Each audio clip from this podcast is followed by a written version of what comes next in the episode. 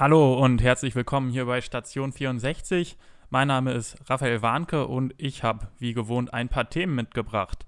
Erstmal kurz zur Übersicht, was gibt es heute im Angebot? Und zwar habe ich einmal die Polizei mit der Herbstoffensive, die ja groß angekündigt war und die immer noch durchgeführt wird. Danach geht es in die Schule und zwar nach Großumstadt. Verlassen wir mal Darmstadt und schauen dort nach. Da gab es einen Reizgasangriff diese Woche. Ich erkläre euch, was die Hintergründe sind. Danach habe ich auf Wunsch eines Hörers, der bei Twitter darum gebeten hatte, doch mal nachzuschauen, wieso ist der Vogue eigentlich in letzter Zeit so oft ohne Wasser und was wird da genau gemacht. Dazu habe ich ein Interview mit Reinhard Kuni geführt, der Vorsitzende der Vogues-Freunde ist, und er hat mir erzählt, was dort am Vogue eigentlich los ist und auch sonst, wie es mit dem Vogue weitergehen soll. Nach dem Interview geht es dann um den Weihnachtsmarkt. Der ein oder andere hat es vermutlich mitbekommen, da wird schon fleißig gebaut in der Stadt. Am Montag soll es losgehen. Eine Übersicht, was es dieses Jahr auf dem Weihnachtsmarkt Neues gibt. Polizei-Herbstoffensive. Das war angekündigt. Im Endeffekt heißt es, die Polizei wird diesen Herbst über mehrfach und auch in größerer Zahl Kontrollen durchführen. Kontrollen am Luisenplatz, am Georg-Bürchner-Platz, das ist da vom Staatstheater. Und diese Woche war die Polizei auch am Hauptbahnhof und hat dort Kontrollen durchgeführt. Und zwar am Montag war das diese Woche der Fall. Da gab es diese Kontrollen. Es wurden am Hauptbahnhof wurden etwa 30 Leute kontrolliert und dabei wurde eben festgestellt, dass einige Leute doch gegen Drogen- und Aufenthaltsrecht verstoßen. Das ist auch laut Polizeisprecher der Grund, weil die Polizei eben doch weiß, auf was für ein Klientel sie dort am Bahnhof und am Luisenplatz trifft und welches sie dort kontrolliert. Von daher war das keine Überraschung, aber es wurden doch wieder Drogen gefunden und andere Delikte festgestellt. Die Kontrollen am Hauptbahnhof, die haben am Morgen stattgefunden und danach ging es zum Louis. Dort ist die Polizei so vorgegangen, ähm, eine große Zahl von Polizisten, die ist aus der Straßenbahn gestiegen, die dann ankam und vor der Sparkasse, vor dem Sparkassengebäude, dort wurde ein Stand aufgebaut, ein Kontrollstand, an dem eben abgeführte Personen dann kontrolliert wurden. Die meisten der kontrollierten Personen sind der Polizei auch an sich schon bekannt. Eine komplette Bilanz der Herbstoffensive, die gibt es hier bei Station 64 in ein paar Wochen. Dann werde ich mir einen Gesprächspartner suchen und mal Bilanz ziehen, was denn bei rumgekommen ist. Nächstes Thema hat auch ein bisschen was mit Polizei zu tun. In Großumstadt am Max-Planck-Gymnasium, da hat ein Unbekannter Tränengas versprüht. Also der Täter ist noch nicht bekannt, ist noch mehr oder weniger auf der Flucht. Ja, was hat er getan? Ähm, er ist in die komplett gefüllte Mensa und hat dort mit Tränengas um sich gesprüht. Etwa 90 Schüler, die mussten danach von Feuerwehr und Krankenpersonal betreut werden. Die Polizei hat dann die Ermittlungen aufgenommen. Es wurde zum Glück niemand schwer verletzt, es musste auch niemand ins Krankenhaus, aber es gab schon stärkere Beschwerden über Augen- und Atemwegsreizungen, also eine sehr unangenehme Situation dort. Äh, das Interessante daran, das ist nicht der erste Vorfall dieser Art. Im Juni diesen Jahres, da war es in Dieburg der Fall, dass auch jemand dort Reizgas versprüht hat an einer Schule. Damals etwa 200 Schüler, die davon betroffen waren. Im August diesen Jahres, da auch in Großumstadt wieder, hat ein Schüler mit einer Schreckschusswaffe um sich geschossen. Also nicht das erste Mal, dass an Schulen dieses Jahr die Polizei, Feuerwehr und auch Krankenwagen anrücken müssen. Der Täter, der wird immer noch gesucht. Ich habe bei SoundCloud und in der Beschreibung den Artikel verlinkt. Das mache ich jetzt allgemein. Zu allen Themen, die im Podcast vorkommen, werde ich die entsprechenden Artikel vom Echo verlinken. Und in dem Artikel, falls jemand Hinweise zum Täter hat, dort findet ihr eine Täterbeschreibung und könnt euch dann eben eventuell bei der Polizei melden. Dann zurück nach Darmstadt, quasi mitten ins Zentrum. Der Vogue ist wohl jedem hier irgendwie ein Begriff. Jeder wird ihn kennen. Die einen lieben ihn, die anderen sagen, ich mag nicht so Natur sehen, die sind mir irgendwie zu trübe.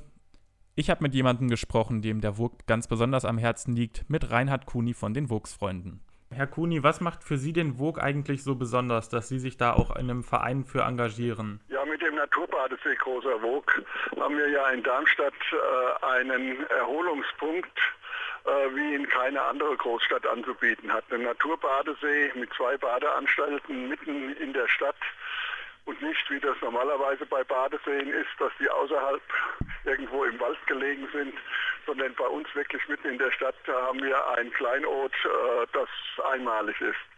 Äh, und diejenigen, die dort gerne hingehen, die schwärmen alle davon, dass sie dort so gerne baden und schwimmen gehen oder auch sich nur dort in die Sonne legen oder in die Sonne setzen. Ein wunderbarer Ort für die Entspannung. Jetzt wurde ja letztes Jahr schon mal das Wasser abgelassen und diesmal wieder. Können Sie ganz kurz erklären, was ja. da die Gründe sind? Der Auslöser für die Maßnahmen waren notwendige Reparatur- und Sanierungsarbeiten an den technischen Einrichtungen, an den Überläufen.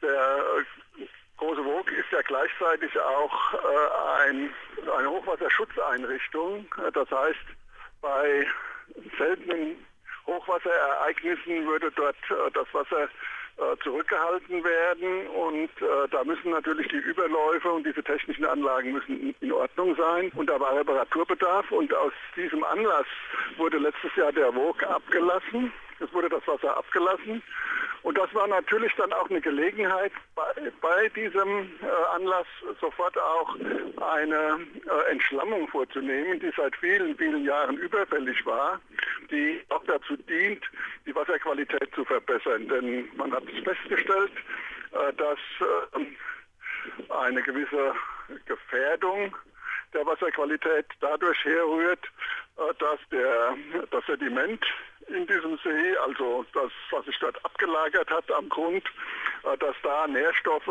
zurückgelöst werden in das Wasser. Und das könnte im Hochsommer eben zu einer Überdüngung, wie man sagt, führen.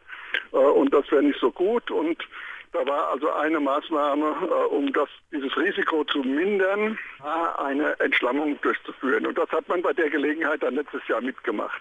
Und als nun diese technischen Anlagen dort repariert wurden, hat man gemerkt, dass äh, an der Mauer zum Wuchsdamm hin gewisse Stabilisierungsprobleme oder Stabilitätsprobleme äh, vorhanden waren. Das hat man erst bemerkt, nachdem das Wasser abgelassen war und hat sich entschlossen, dann aber nicht äh, das Wasser draußen zu lassen und notwendige Betonierungsarbeiten am Sockel der Mauer vorzunehmen, sondern hat dann erst, äh, damit die Badesaison 2017 stattfinden konnte, das Wasser wieder reingelassen und hat sich entschlossen, dann äh, jetzt im Herbst 2017 nochmal das Wasser abzulassen. Und da wird jetzt so ein Betonkeil unten reingegossen, unterhalb der Mauer an, den, an der 50-Meter-Bahn an der, äh, auf der Westseite des Wogs.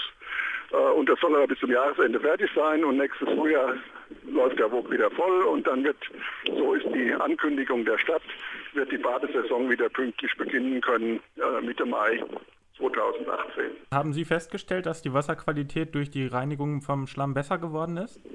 Es ist ja so, dass wir vorher schon eine ausgezeichnete Wasserqualität hatten, jedenfalls nach den Kriterien äh, der EU, äh, wie Badegewässer beurteilt werden, hatten wir ausgezeichnete Wasserqualität, aber eben immer mit dem Risiko, dass bei Hochsommerlagen äh, dieser äh, Überdüngungseffekt eintreten könnte.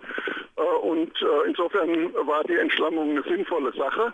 Was wir auch feststellen konnten oder was die Besucher des Wuchs feststellen konnten, wir hatten eine Wasserklarheit, wie man sie eigentlich aus der Erinnerung nicht mehr gekannt hat. Man konnte also sicher zwei Meter oder noch mehr in die Tiefe schauen. Normalerweise haben wir im Wog eine gewisse, auch geologisch bedingte Trübung, äh, aber das war also extrem klar, das Wasser in der Badesaison 2017.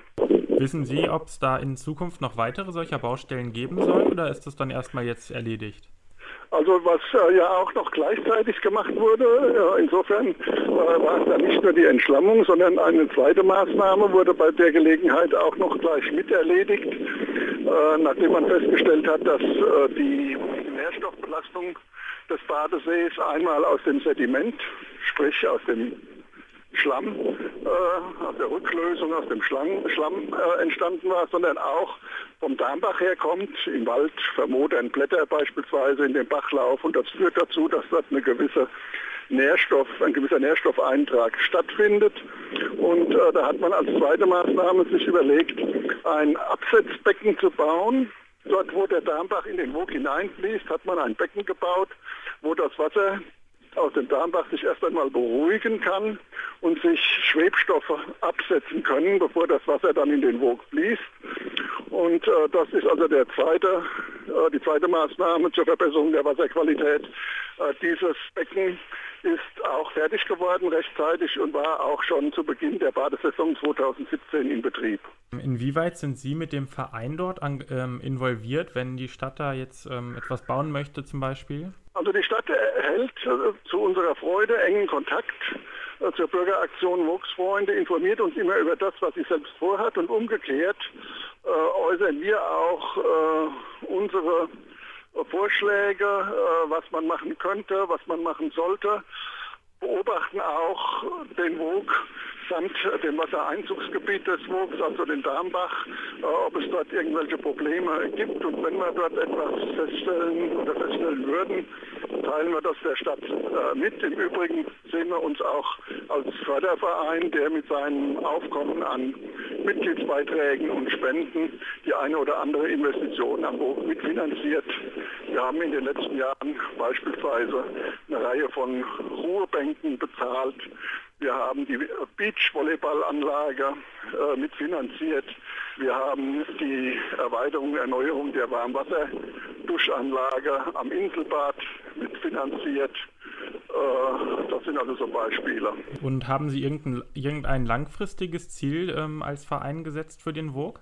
Ja, der, also das Ziel äh, der, äh, der Bürgeraktion Wuchsfreunde ist die Erhaltung und Pflege des großen Wogs als Naturbadesee. Das ist äh, die auch in unserer Satzung festgelegte Zielsetzung.